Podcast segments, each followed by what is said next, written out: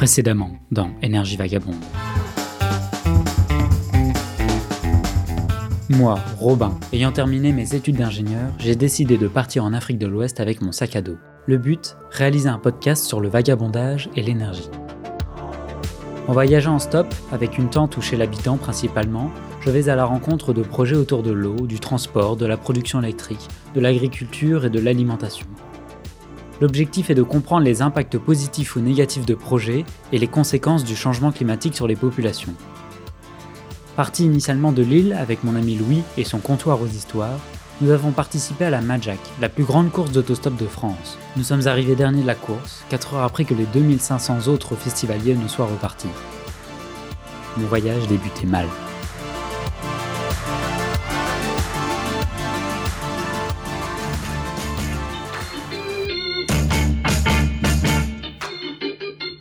J'ai ensuite pris la direction de Delle, au sud de Belfort, pour m'intéresser au projet de boulangerie permaculturelle de Paul.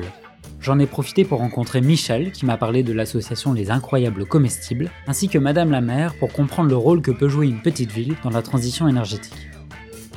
Après Belfort au nord, direction Lisbonne, toujours en stop.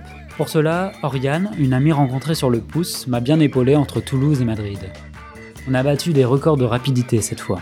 Elle s'est alors confiée sur ce qui l'animait dans le stop. Sa bonne humeur nous donne le goût de tenter l'expérience.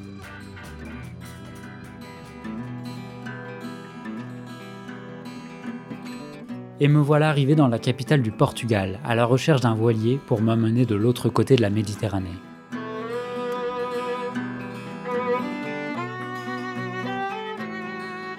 Après trois jours à quémander sur chaque ponton des ports de plaisance, j'ai eu l'immense chance d'avoir été accueilli par l'expédition Sitseling, une bande de Belges partis pour deux ans et demi autour de l'Atlantique.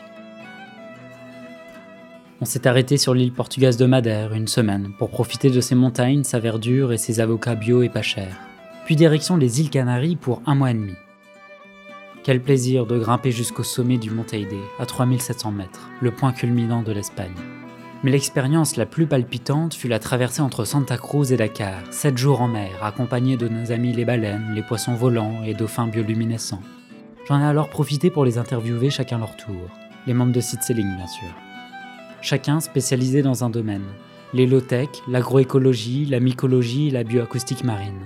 Ils m'ont raconté alors comment ils se sont préparés à une telle aventure, leurs expériences à la voile et péripéties en mer. Ils se sont également confiés sur leur vision du voyage et du monde, mais nous ont surtout donné l'envie de tout quitter pour partir au large.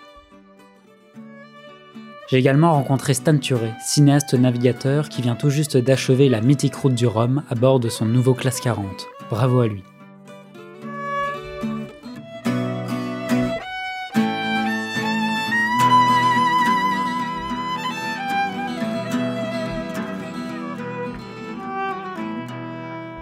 Après 7 jours au cœur de l'océan, nous finissons par amérir sur la côte dakaroise.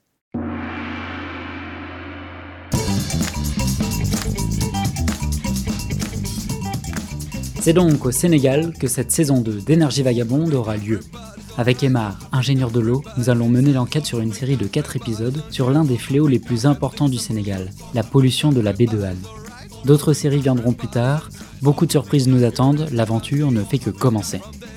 Le podcast aurait pu s'appeler 30 minutes avant l'effondrement, mais il s'appelle bien Énergie vagabonde pour continuer à raconter des histoires positives et entrevoir des projets d'avenir.